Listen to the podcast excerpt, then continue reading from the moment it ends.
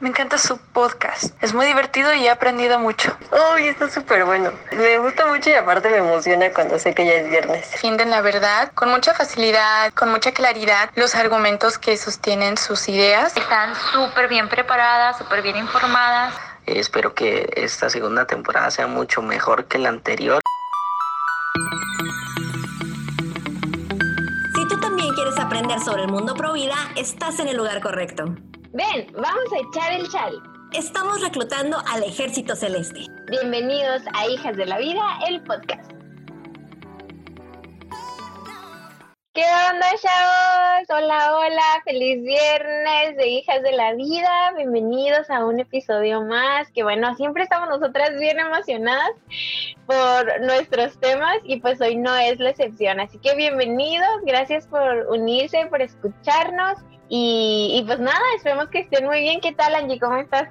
Pues bien contenta también, como dices, feliz de que ya es viernes de nuevo. Y pues bueno, como tú sabes, pues ahorita traemos, traemos todo un rollo en México porque hay campañas electorales, ¿no? Y en medio de todas las campañas electorales hay como mucha confusión, ¿no? De repente es como, bueno, este voto por el partido, voto por la persona, ¿en qué deberíamos de fijarnos? ¿Cómo está el panorama, ¿no? Entonces, pues hoy decidimos tener un invitado de lujo, que además tengo la super suerte de que es mi amigo. Quiero presumirle. es, Manuel. sí, sí, sí, él es Manuel Flores, Manuel Alejandro Flores, así es su, nombre artístico en la campaña, mejor conocido para los amigos como Meño. y bueno, la verdad es que él tiene una trayectoria muy interesante. Fíjate que él ha sido docente, fue rector de una universidad, fue director de un colegio, entonces para él el área educativa, el área educativa es como su mole, ¿no? Entonces, pues hoy lo tenemos aquí para echar el chal con nosotras. Manuel, ¿cómo estás?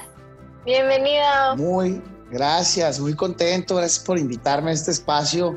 En verdad, muy agradecido con ustedes, con Angie, sobre todo de tantos años de conocerte, de compartir ahí experiencias de todo tipo, especialmente aquellas que tienen que ver con formar a otros jóvenes, con participar en misiones de Semana Santa, eh, y bueno, no sé, no, sobre todo ahora el tema coyuntural de vida y familia, pues también ha sido para nosotros un tema eje, ¿no? En, en la vida y en, en las actividades que hemos hecho, ¿no? Pero muchas gracias a ustedes, a todas las personas que, que se conectan y pues encantados de participar aquí con, en este programa, ¿no? Bueno, pues vamos entrándole a este mole, ¿no, Manuel? Estamos bien contentos de que estés aquí y pues la verdad que en, en, la onda política pues reconocemos la importancia, ¿no? De estar informados, sabemos que las elecciones que vienen son de las más importantes históricamente, ¿no? Y por esa razón pues nosotros queremos informar a nuestra audiencia. Entonces, nuestra primera pregunta se encamina a un tema que escuchamos mucho últimamente del presidente de México, pero pues en mi opinión personal, un poco de manera desvirtuada, ¿no? Entonces, a sabiendas que México ha sufrido grandes problemas, ¿no? Y sabemos que entre ellos, pues es esta, es la corrupción. ¿Cuál es tu propuesta para combatirla desde tu trinchera? ¿Cómo le harías? ¿Qué es lo que tú, qué es lo que tú planeas hacer? Híjole, es un tema muy, muy complejo, ¿no? Eh, finalmente, habría que analizarlo de manera eh, muy integral, ¿no? Desde las diferentes eh, ¿cómo les, digo? Como eh, facetas. La primera sería eh, cómo, cómo, estamos educando a nuestros hijos, ¿no? Es decir, la familia, ¿no? ¿Qué, qué pasa en el entorno familiar? Porque al final del día el, tema de la corrupción, específicamente en la política, eh, no es exclusivo de la política, ¿no? ocurre en muchísimas esferas, ¿no? Ocurre, las empresas, ocurre eh, incluso en las familias, ocurre eh, de manera muy generalizada, eh, está muy arraigada de forma cultural en nuestro país. Pues la primera cuestionante o lo primero que tendríamos que pensar es, bueno, ¿qué pasa en, en el cuerpo formativo de nuestras familias? habríamos que analizarlo primero, cómo fortalecer a la familia como el espacio específico en donde se nos enseña a ser honestos, a ser transparentes, eh, y a, evitar eh, actos eh, contrarios a, estos principios ¿no? de la honestidad y la transparencia. ¿no? Lo, segundo, bueno, definitivamente hay una teoría que dice que este, la oportunidad hace al ladrón, ¿no? Entonces, cuando hablamos de política, pues definitivamente necesitamos esquemas muy bien planteados para que muchos puedan ver cómo se ejercen los presupuestos y cómo se ministran eh, los apoyos. Eh, tiene que estar muy bien estructurada la forma en que bajan los recursos, ¿no? de esta manera es como se puede lograr, pues que viendo muchos, ¿no? Pudiendo observar muchos, pues se reduzca la posibilidad de que recursos públicos se desvíen para fines para los que no fueron establecidos. Pero creo que el fondo, el fondo del problema es, educativo, no es cultural. O sea, lo que tenemos que transformar es esta cultura que subyace mucho en nuestro país, del que no tranza no avanza, eh, de que, bueno, por ejemplo, ahora que yo estoy participando aquí en una contienda política, eh, de los primeros videos que, publicamos, pues ya hay comentarios de que eres una ratota igual que las demás y demás. O sea, ya, ya pareciera que de antemano eh, involucrarte en temas políticos lleva equiparado eh, la, eh, que vas a ser corrupto, ¿no? Entonces, creo que es un tema educativo, que es un tema cultural y que la gente piensa que si no aprovechas el tiempo en el que estás en un cargo público para enriquecerte, para sacar beneficio, para ganar algo, pues eres un, eres un sonso, ¿no? Entonces, creo que es un tema muy arraigado en la, en la sociedad mexicana que la única forma de romperlo es a través de la educación. Necesitamos esquemas educativos, programas educativos dirigidos a la formación en honestidad, dirigidos a la formación en la transparencia, dirigidos bien concretos a, a reprobar estos actos y no a este pues a festejarlos, ¿no? Porque luego también culturalmente somos muy dados en México a celebrar al corrupto, ¿no? El que no al que dice que no. Ándale, y al que dice que no, pues sí robé, pero poquito, ¿no? O este, bueno, el PRI robó más, dicen por ahí otros, ¿no? Entonces, eh, la realidad es que pareciera que hay algo, ¿no? En, nuestra comunidad que exalta de, manera eh, interesante a las personas así eh, que, realizan actos de corrupción flagrantes y que pues en México pareciera que no es un tema tan grave, ¿no? Y que siempre, vamos, muchos casos pudiéramos mencionar de algunos políticos mexicanos que los agarran con, la mano, con las manos en la masa y no pasa nada. O sea, que lo único que queda es como en el escarnio público de salir en medios y lo que se dice acá, lo que se dice allá, pero nunca procede nada, ¿no? Nunca ocurre algo eh, que verdaderamente castigue eh, estas conductas, ¿no? Eh, el último que vimos muy flagrante, ¿no? La entrega de recursos económicos en efectivo al hermano del presidente López Obrador, y podríamos recordar a los Bejarano, y así, ¿no? hay, hay una serie de casos documentados, grabados, que pareciera que no se investigan y que las fiscalías encargadas de darle seguimiento a estos temas pues no tienen dientes o no encuentran la forma de, juzgar o de, o de verdaderamente integrar una averiguación que le sirva un juez para poder condenar estos actos. Entonces, para concluir, yo les diría que la, la ruta a largo plazo es educativa, eminentemente educativa, es un compromiso social por la educación para corregir el trastorno de la corrupción y a corto plazo pues es que eh, no existe impunidad ¿no? En, los actos de corrupción que van ocurriendo, que verdaderamente se castigue con toda la fuerza del Estado a quien, eh, pues a raíz de una averiguación hecha por la autoridad competente, eh, pues se puede determinar que realizó un acto de corrupción. Yo les aseguro que si se castiga ejemplarmente con cárcel y, con la devolución de lo robado y con una serie de de sanciones fuertes empiecen a, verse públicamente, pues la gente la va a pensar un poquito más antes de animarse a, a realizar un acto de corrupción, ¿no? Sí, claro, pues que haya consecuencias, ¿no? Oye, Manuel, estaba tan emocionada cuando te presenté, lo vamos a poner en la descripción del episodio, pero no dije que eres candidato, es verdad, es lo más importante, es la razón por la que estoy.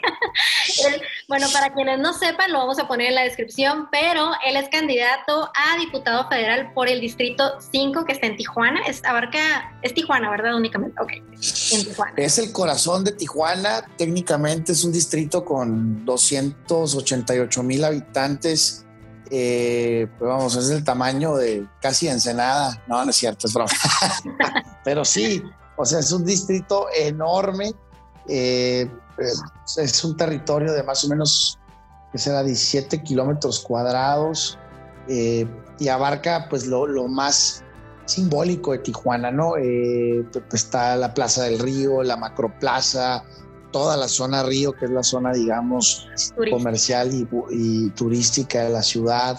Eh, entonces es un distrito muy, muy padre eh, y tiene de todo, ¿no? Hay, hay colonias este, populares muy, muy, muy antiguas de Tijuana, las más añejas, como la Libertad, la Postal, y también están las, las colonias eh, hacia el este de la ciudad, como la ampliación Guaycura, el Buenos Aires Sur, y las colonias también de, pues de los empresarios, de la gente un poquito más acomodada en Tijuana, como pudiera ser Hacienda Aguacaliente o la Chapultepec. Entonces, eh, pues venos aquí y sí, sí, vamos eh, por el quinto distrito de carácter federal, eh, enarbolando, bueno, más bien representando el partido Encuentro Solidario, ¿no? Al PES, aquí Buenísimo.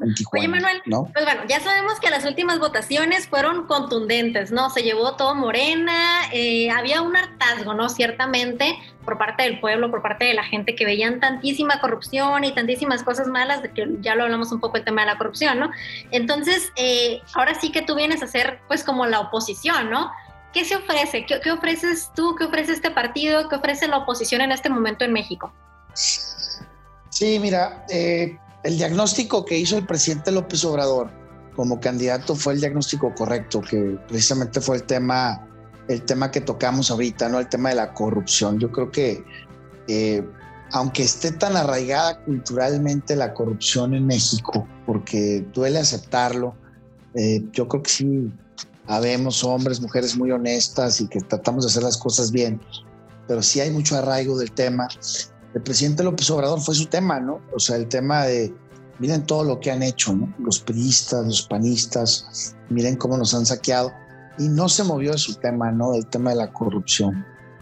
Y, y, el tema lastima, ¿no? Eh, porque, porque sí, en efecto, imagínate tú de repente estás esperando tu calafia, tu camioncito eh, ahí en una esquina y pasa un representante popular en una en una camioneta de lujo con otras tres atrás siguiéndolo. Eh, vamos, un tema que sí lastima, ¿no? Como que sí, soy este cuate de onda, ¿no? O sea, uno batallando para pagar su transporte público o batallando para pagar la mensualidad de tu carrito, lo que sea. Y, bueno, lo pongo eso como ejemplo para que tratamos de asentir con, con, el mexicano de a pie, que somos nosotros, ¿no? Y que, y que de pronto dice, ¿por qué? ¿Por qué nuestra clase política es así, no? Pues ahora, ahora como oposición, pues yo te diría, yo, esa bandera que el presidente López Obrador eh, enarboló eh, como una especie de cruzada contra la corrupción, es la que sí tenemos que enarbolar, pero, pero en serio, no simulando, no, no engañando, no mintiendo. Eh, sí tenemos que hacer una cruzada contra la corrupción, no la va a resolver un gobernante con su buen ejemplo, eso me queda claro, eso debe de ser como en automático, bueno, pues yo llego a gobernar, llego a ser diputado, llego a ser presidente de la República, pues entiende que se espera de mí, lo menos que se espera de mí es que actúe con transparencia, con honestidad, que haga mi trabajo correctamente. Pero lo que sigue es bueno, que, ¿cómo armamos una estructura que evite la corrupción en un país donde pues siempre ha habido, ¿no? Y, que luego la corrupción es funcional, ¿no? La, gente a veces prefiere arreglar las cosas eh, con la mordida, con el apoyo, con, con, ay, pues mira, evítate la fila y mejor págale la lana que te pide. Y está muy arraigada, te digo. Entonces, pero tiene que empezar por las cúpulas, ¿no? ¿Cómo le damos dientes a una fiscalía que sea autónoma y que revise los casos de corrupción. Por ejemplo, eso es lo primero que se me ocurre es la primera propuesta que yo llevaría al Congreso para revisar cómo revivimos el tema de un fiscal autónomo anticorrupción. Cómo construimos una comisión en el Congreso que no solamente conlleve la participación de, de diputados, sino que incluya a los grandes sectores de la comunidad para pensar cómo le podemos hacer para que en cualquier trato en el que el Estado mexicano se ve involucrado, podamos tener lupas y observaciones, eh, tanto internas como externas, que nos permitan garantizar que el uso de los recursos se dé eh, de, manera, eh, de manera correcta, ¿no?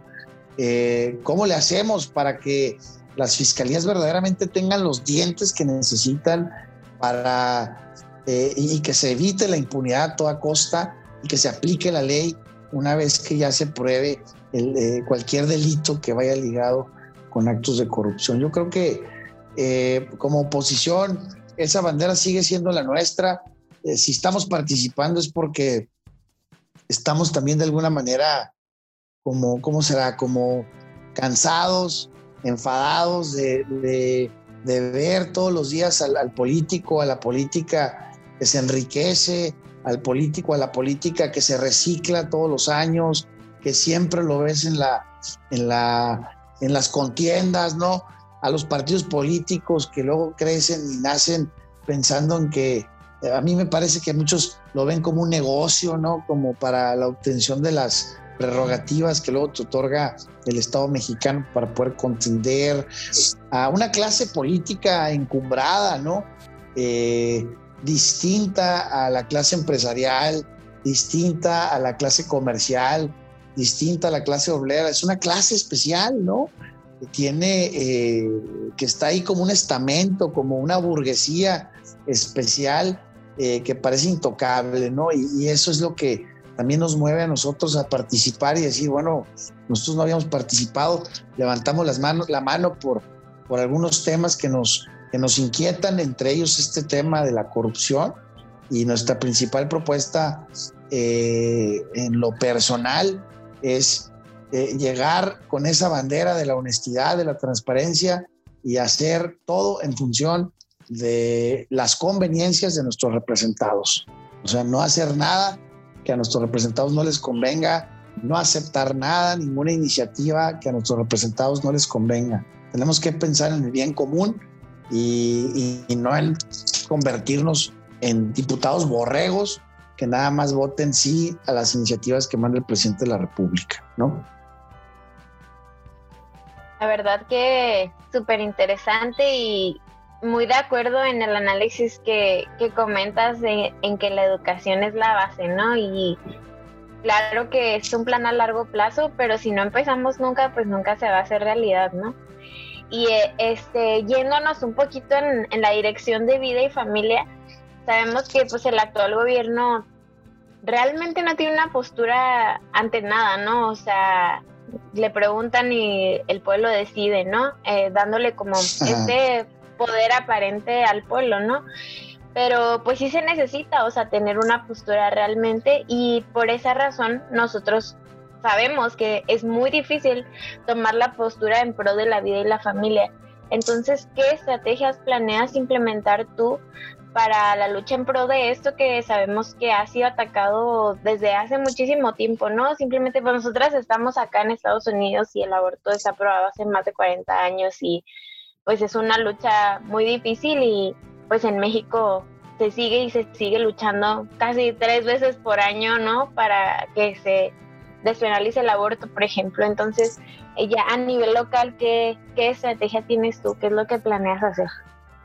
Muchas gracias. Mira, e, es lo, híjole, es muy hábil el presidente López Obrador, ¿no? Y, y está, y esa habilidad está probada en el colmillo que demuestra ante los temas polémicos, ¿no? Ante los temas que no le quiere entrar, ¿no?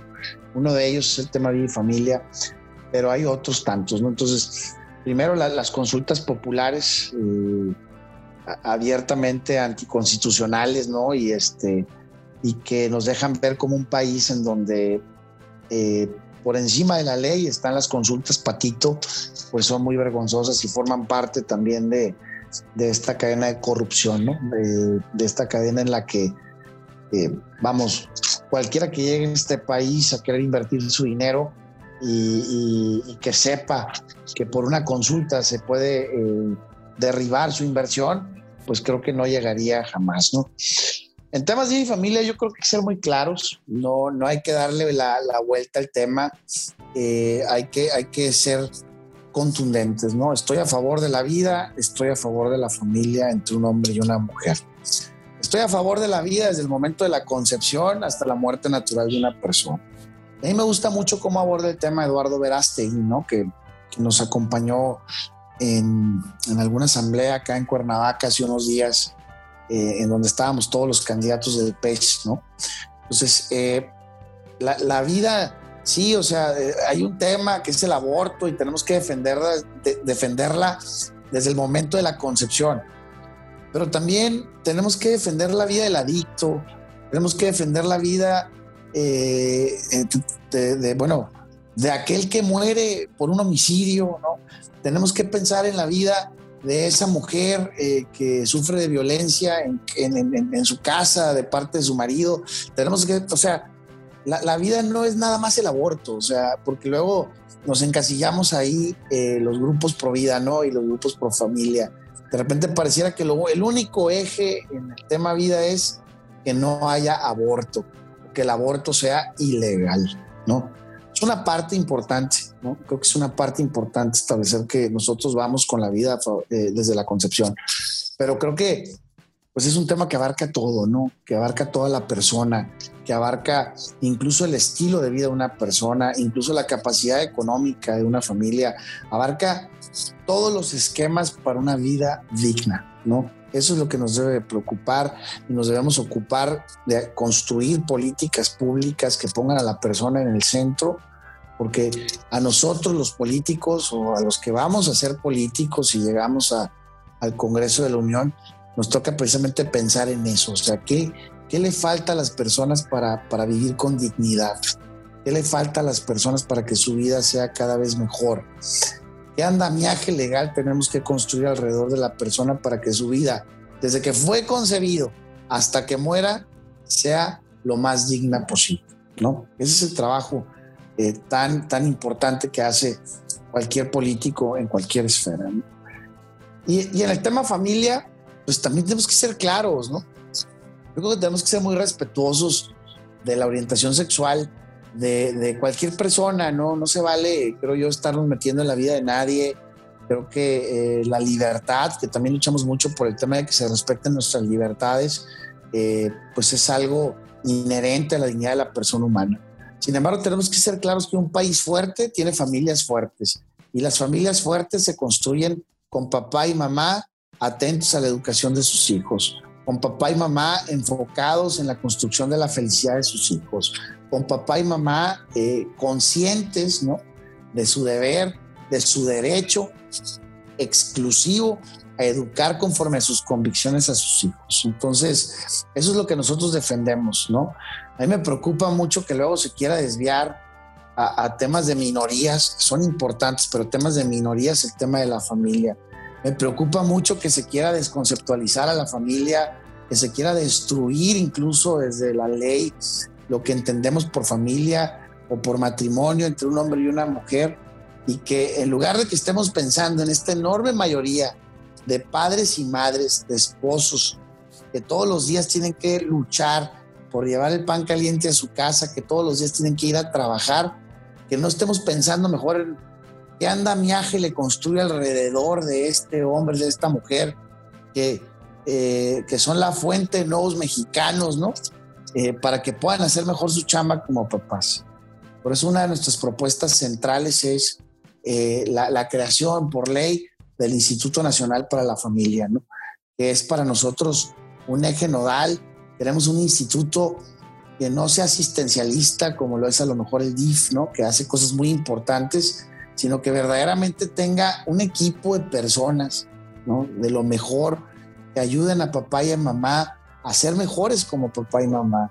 Existan ahí familiólogos, tanatólogos, orientadores, gente que les pueda dar un servicio verdaderamente a las familias para que tampoco se ahoguen en un vaso de agua y que no eh, recurran, por ejemplo, a la separación, luego a los divorcios y demás, por, por temas que a veces son, nada más necesitan un espacio para tratarlos, ¿no? Y que a veces por falta de recursos, por falta de orientación, no, no, no se tratan y diluimos más familias. No me cabe a mí la menor duda que el origen de delincuentes, que el origen de políticos corruptos, que el origen de adictos, el origen de cualquier mal, de muchachitas, adolescentes embarazadas, eh, sin, sin, el deseo de, de embarazarse y demás, es que estos chicos, estas personas salen a llenar a las calles un vacío que no se llenó en su casa. Entonces, nuestro deber, creo yo, es construir un andamiaje legal y crear una institución en donde las familias digan, tengo un problema que no sé cómo resolver ahí. Ahí el Estado mexicano me provee un espacio, pagamos entre todos para ayudarme a ser mejor esposo, ser mejor esposa y también a ser mejor padre o mejor madre, ¿no? Y creo que ahí es el centro de nuestra, de, nuestra propuesta política, esa es la propuesta principal, eh, porque creemos que fortaleciendo a la familia México se fortalece, ¿no? Súper bien, sí, totalmente de acuerdo, Manuel. De hecho, pues te comparto, es la primera vez que invitamos a un candidato o alguien que esté involucrado directamente en política aquí al podcast. Eh, la primera vez, felicidades. Pero bueno, justamente el tema es porque nosotros normalmente hablamos del tema de vida y familia y, y, hay pocos, ¿no? Lamentablemente hay pocos políticos que se atrevan a hablar de esto pues con esta apertura y yo creo que es importante que se haga, ¿no? Creo que es importante también que la gente sepa que sí existen opciones y este, pues sí, la básicamente se me hace súper, súper interesante lo que comentas, ¿no? No es solo el tema del aborto, es en general.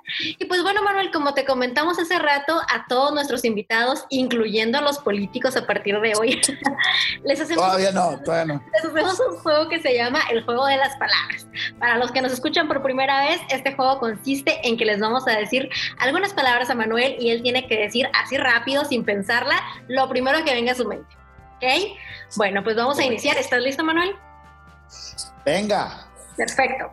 La primera palabra es política. Servicio. Provida.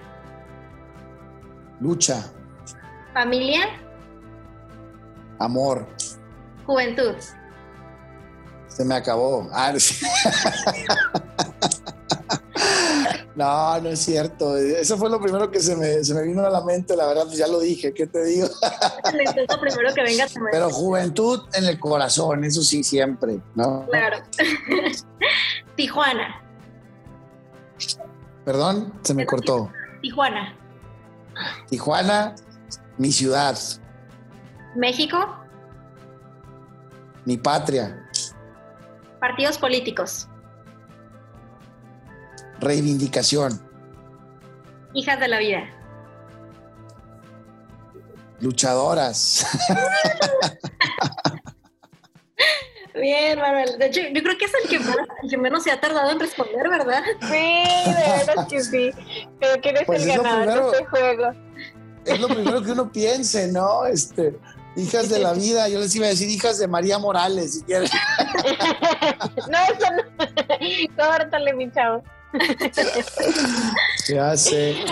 Pero, pero bueno, pues. digo, yo, yo digo, ahí cuando me dices México, híjole, mi patria, mi amor, mi vida, o sea, eh, ha- habría muchas cosas que decir, como que hasta se le inflama el pecho a uno, ¿no? Eh, de- del país de uno, como, como dice ahí Denise Dresser en su bonito libro. Eh, entonces, eh, yo siempre recomiendo hacer una lista de esas cosas de México que amamos, ¿no? Eh, porque luego nos podemos quedar encasillados en, ah, pues México, corrupción y, y cochinero y cuánta cosa, pero no, ¿verdad? México es mucho más que eso.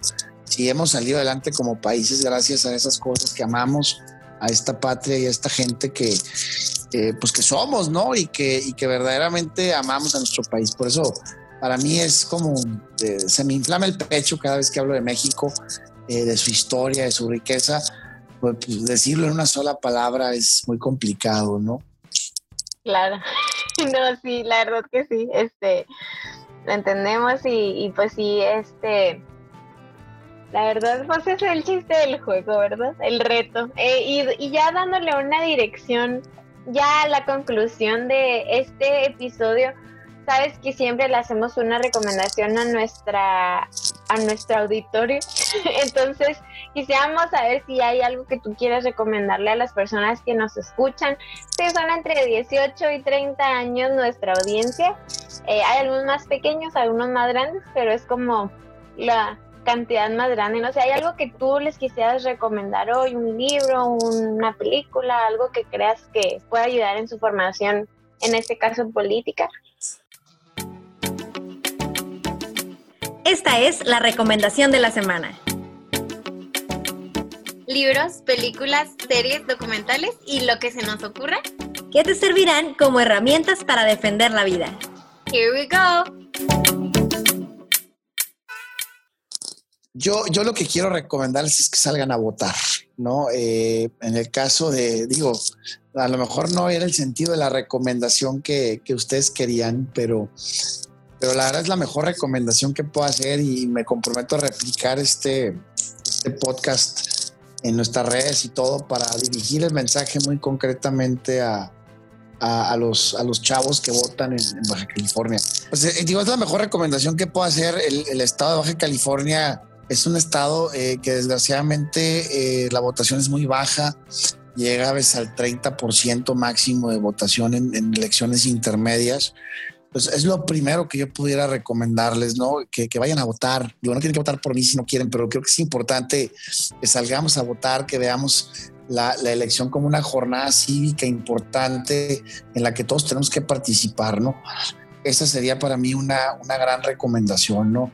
Eh, dejamos, dejamos en manos de unos cuantos el destino de todos, ¿no? Y la realidad es que creo que nos cuesta poquito sale muy, o sea, nos cuesta mucho como mexicanos organizar una elección como para que no vayamos y ejerzamos este derecho tan padre que tenemos de elegir a quienes nos van a representar. Ya si nos favorecen con su voto, pues qué padre. Pero la clave, la clave de participar, y a mí me quedó muy claro desde el momento en que aceptamos esta candidatura, que más allá del resultado, lo que queremos es construir ciudadanía, es este, trabajar por la democracia en México, y es luchar por los principios y valores que nos hacen mexicanos, ¿no? Entonces, pero sí, esa sería mi primera recomendación, Adet, o sea, que vayan a votar sin duda el 6 de junio. Es una fiesta, es una fiesta cívica, hay que hacerlo y particularmente a la gente de Tijuana que de repente es un poquito apática en el rollo de, de salir a votar ese domingo que corresponde. ¿no? Y una segunda, ahorita que decías ¿qué decías? Libros, películas, este, sí, ¿verdad? O sea, ese sería... ¿Qué les puedo recomendar? Les puedo recomendar que lean la serie eh, de libros de Armando Fuentes Aguirre sobre historia de México, si me permiten.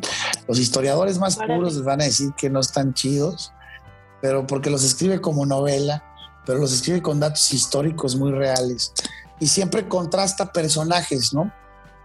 Es el famoso Catón, ¿no? Que le dicen Catón, escribe una columna diaria eh, para Reforma y luego se replica en los, los periódicos este, filiales a Reforma. Pero bueno, tiene eh, Hidalgo Iturbide, tiene a, Antonio López de Santana, ese sí lo tiene como solito, eh, tiene el contraste de Díaz y Madero, ¿no? tiene el contraste también de eh, Juárez y Maximiliano, ¿no? Están padrísimos, yo se los recomiendo ampliamente. Sí están anchitos, pero yo, de verdad, está tan padre la lectura. Si, si, si eres de los que dice que no te gusta la historia y, y te gustaría encontrar un libro, un documento en donde puedas leer historia que parezca como una novela, ¿no?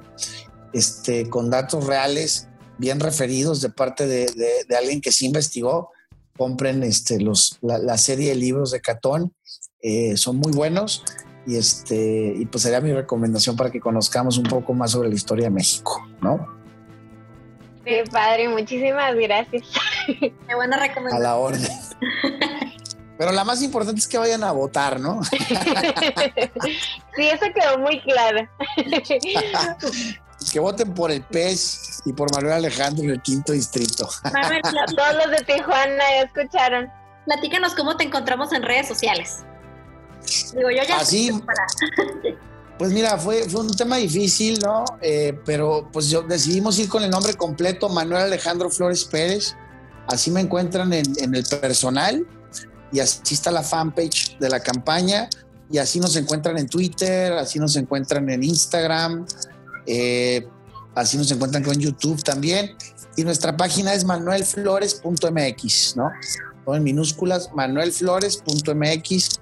Ahí está también nuestra página de internet donde vamos publicando eh, pues la, propuesta política que traemos, ¿no? Eh, ya les comenté algunas de esas, digo, pero pues somos el candidato de la educación, de la vida y la familia, ¿no? Que son los tres ejes fundamentales de nuestra campaña. Este episodio se me hace súper importante porque yo creo que seguramente hay alguien que nos está escuchando que es pro vida y que dice, es que yo podría involucrarme en política, pero híjole, quién sabe cómo le puedo hacer, quién sabe si sea posible. ven como todas estas trabas, ¿no? Entonces aquí está diciendo, no, no, solamente se puede, sino que hay que hacerlo, ¿no? Hay que involucrarse. Entonces, pues creo que es un episodio de lujo. Mil gracias por acompañarnos hoy, Manuel. No, no, a la orden, encantado de acompañarlas, de verdad, están, ustedes irradian alegría y eso está padrísimo. Eh, la realidad es que me voy a ver mal al decirte esto, pero después de la campaña vale la pena que hagamos otro de estos para platicarles cómo, cómo se, cómo llego yo a ser candidato, o sea, cómo se obtiene una candidatura y pues ya platicarles la historia de la campaña, ¿no? Que todos los días nos encontramos con cosas nuevas, broncas nuevas, problemas de todo tipo, porque no tenemos experiencia, realmente pues no la vamos a jugar al valiente. Nos hemos hecho un equipo con gente que trae experiencia, con muchos jóvenes, eh, pero la realidad es que todos los días es algo nuevo, es como regresar a la primaria, a aprender a sumar, restar y multiplicar, o sea, eh, todos los días. Entonces, te aseguro que el 7 de junio, después de la jornada electoral, seremos otros.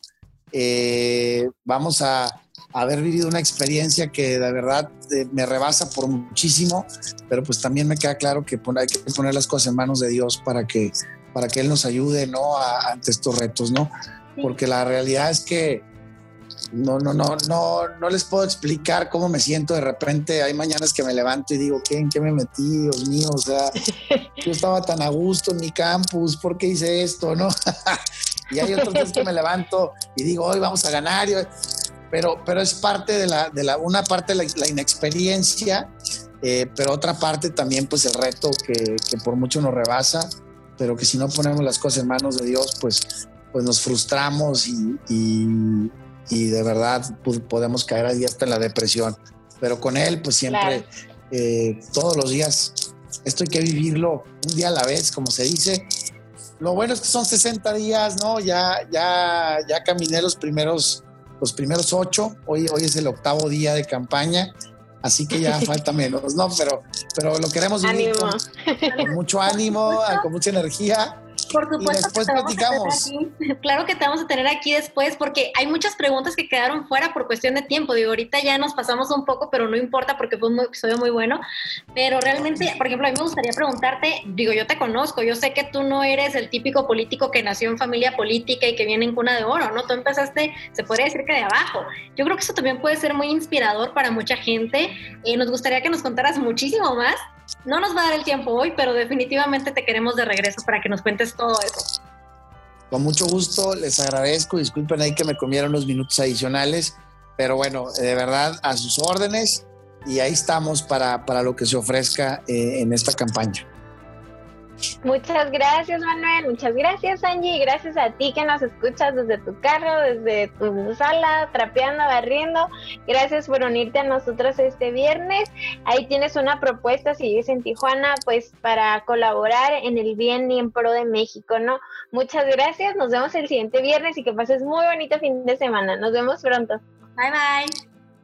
Bye, gracias. Gracias por ser parte de la cultura de la vida. Si te gustó este capítulo, recomiéndaselo a alguien. Y recuerda seguirnos en redes sociales. En Facebook, únete al grupo Comunidad Hijas de la Vida. Y en Instagram estamos como Hijas de la Vida, el podcast.